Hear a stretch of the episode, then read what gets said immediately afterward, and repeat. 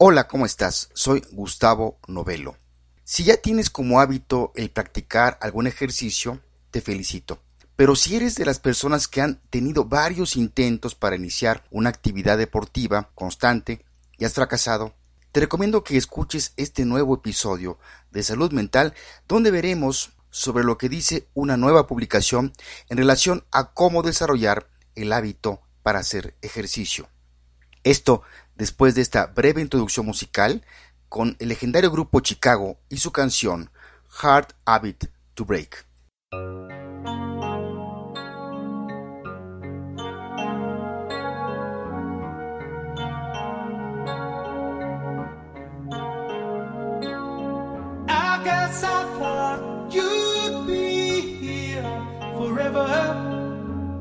Another illusion I chose to create.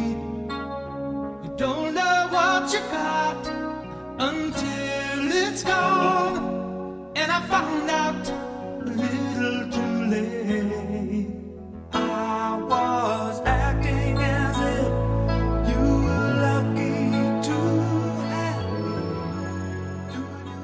Me da mucho gusto que me acompañes una vez más en otro episodio de Salud Mental, en este caso el número 217.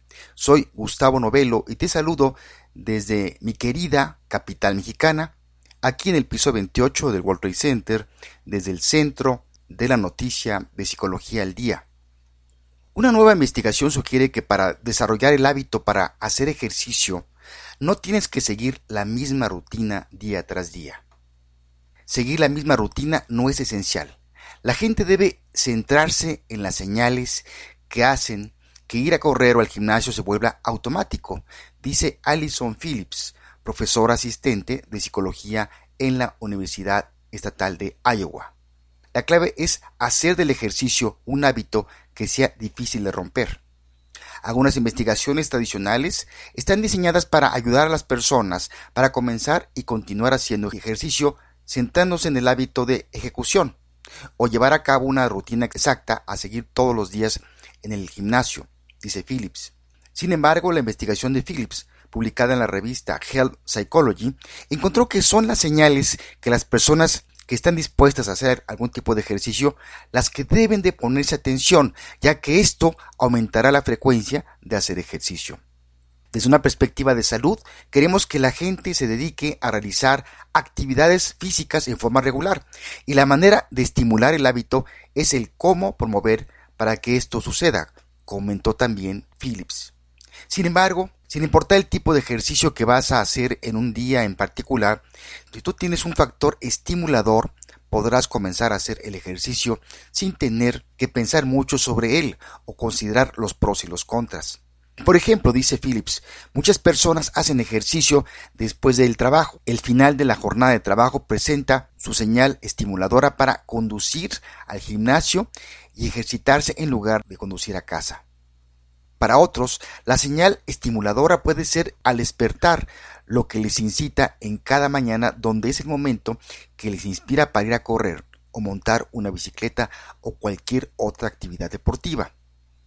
Algunas investigaciones sugieren que puedes tardar un mes o más para que una conducta se vuelva un hábito y pueda disparar automáticamente acciones subsecuentes para seguir haciendo ejercicio. La continuidad a la misma hora del día podría ayudar inicialmente, pero no es todo, opina Phillips. Pero lo que realmente funciona mejor puede variar de persona a persona. Las señales internas como la sensación de que tú necesitas moverte para que después de estar sentado durante varias horas en tu escritorio vayas a hacer ejercicio es lo que forman los hábitos más fuertes. Este estudio es el primero en explorar la importancia de los diferentes componentes de los hábitos en la predicción de la frecuencia de practicar un ejercicio. En la investigación, Phillips y Benjamin Gardner del King's College de Londres pidieron a 118 adultos sanos que calificaran su motivación para hacer ejercicio y su ejecución que los lleva a crear un hábito. Luego, los investigadores rastrearon la frecuencia con que practicaban alguna actividad deportiva en el transcurso de un mes. Aproximadamente el 25% de los participantes tenían sobrepeso u obesidad. Alrededor del, del 5% reportó no hacer ejercicio, mientras que casi el 50% dijo que sí habían hecho algún ejercicio regularmente por más de 12 meses. Aunque el estudio encontró que el desarrollar una, una, rutina como hábito de ejecución no tuvo efecto para aumentar la frecuencia de hacer ejercicio, Phillips destaca que todavía puede ser esta una opción eficaz para algunas personas para comenzar una nueva rutina. Es decir, para algunas personas que se están iniciando en el, ejercicio, el seguir la misma rutina puede ayudar a construir confianza en sí mismas y crear un hábito para desarrollar una actividad deportiva. Sin embargo, para otros, la repetitividad o el apegarse a una rutina específica puede ser perjudicial. Este estudio demuestra que uno no debe de tener miedo de probar estrategias o actividades nuevas. Lo importante es el encontrar el factor motivador. Esto puede incluir probar nuevos tipos de ejercicio sin tener que preocuparse por perder la costumbre, comentó también Phillips. Esto no quiere decir que una forma en particular es necesariamente mala o buena para crear un hábito. Si una actividad no nos gusta, es solo la primera pista de que tal vez lo que hemos estado haciendo no es adecuado para nosotros. Y creo que es esperanzador lo, que esta investigación muestra en el sentido de que para crear un hábito, para hacer algún tipo de ejercicio, no hay que atenerse a las mismas actividades aburridas todo el tiempo, si así nos parece. Yo agregaría algunas reflexiones finales en torno a los resultados de este estudio. Creo que en términos generales estamos de acuerdo en que el practicar alguna actividad deportiva es buena para nuestra salud física y mental. Incluso, en algunos casos, nos permite iniciar nuevas relaciones, ya sea de amistad o de negocio. Sin embargo, el punto clave es cómo convertir cualquier actividad deportiva en un hábito. Por supuesto, el seguir los consejos o rutinas de algunos expertos en la materia puede ser de gran utilidad para algunas personas, pero no para otras. Concuerdo con lo que dice la profesora Phillips en cuanto a que los factores estimuladores varían de persona a persona y por eso en la actualidad cada vez hay más actividades deportivas. Yo te sugeriría, si estás en la situación de, de querer iniciar algún tipo de ejercicio y crear un hábito, tomes en este momento primero un lápiz y papel o en tu computadora y anotes y contestes las siguientes preguntas. ¿Qué tipo de ejercicios o deportes me atraen? ¿Cuánto tiempo dispongo al día para practicar regularmente una actividad deportiva? ¿De cuánto presupuesto dispongo? ¿Preferiría hacerlo en mi casa, en un parque, un gimnasio o algún otro lugar? ¿Cuáles beneficios, además de los físicos, voy a obtener practicando un deporte regularmente? Dedícale un tiempo para meditar y contestar estas preguntas. No tienes que contestarlas todas el mismo día. Deja que tu inconsciente trabaje en ellas y las respuestas pueden ir surgiendo poco a poco. Yo hace ya años corro en un hermoso parque que se llama Los Viveros de Coyacán, aquí en la capital mexicana. Y las razones por las que corro son muchas. Me queda cerca de mi casa, no cuesta, he conocido a muchas personas valiosas, me permite controlar mi peso, me hace sentir muy bien cada vez que termino de correr. Es un lugar que me invita a meditar y me hace sentir en comunión con un ser supremo.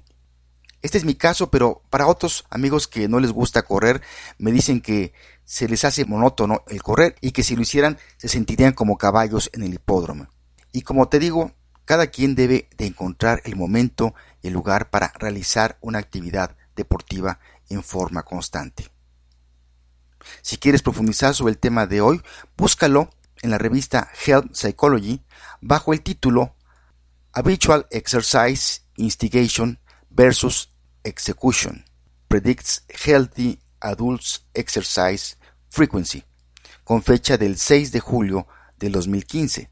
También está el libro Hábitos Inteligentes para tu Salud, de Joseph Comelas, editorial Amat. Pues bien llegamos al final de este episodio número 217.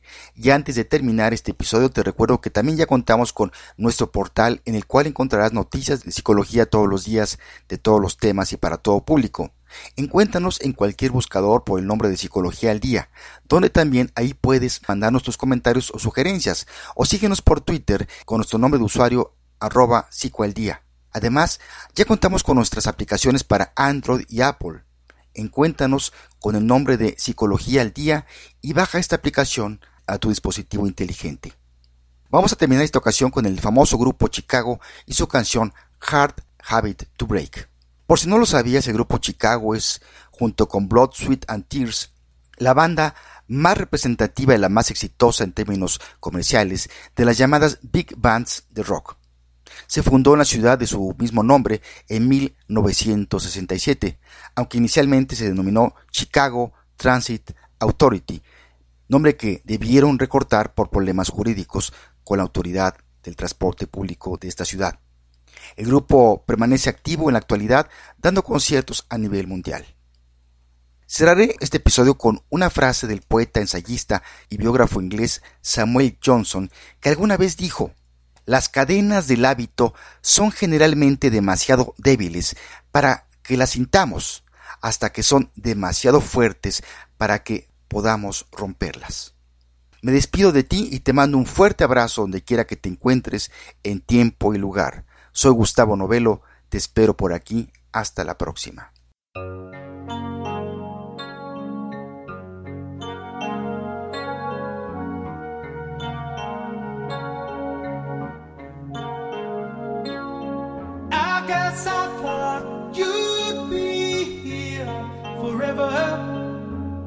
Another illusion I chose to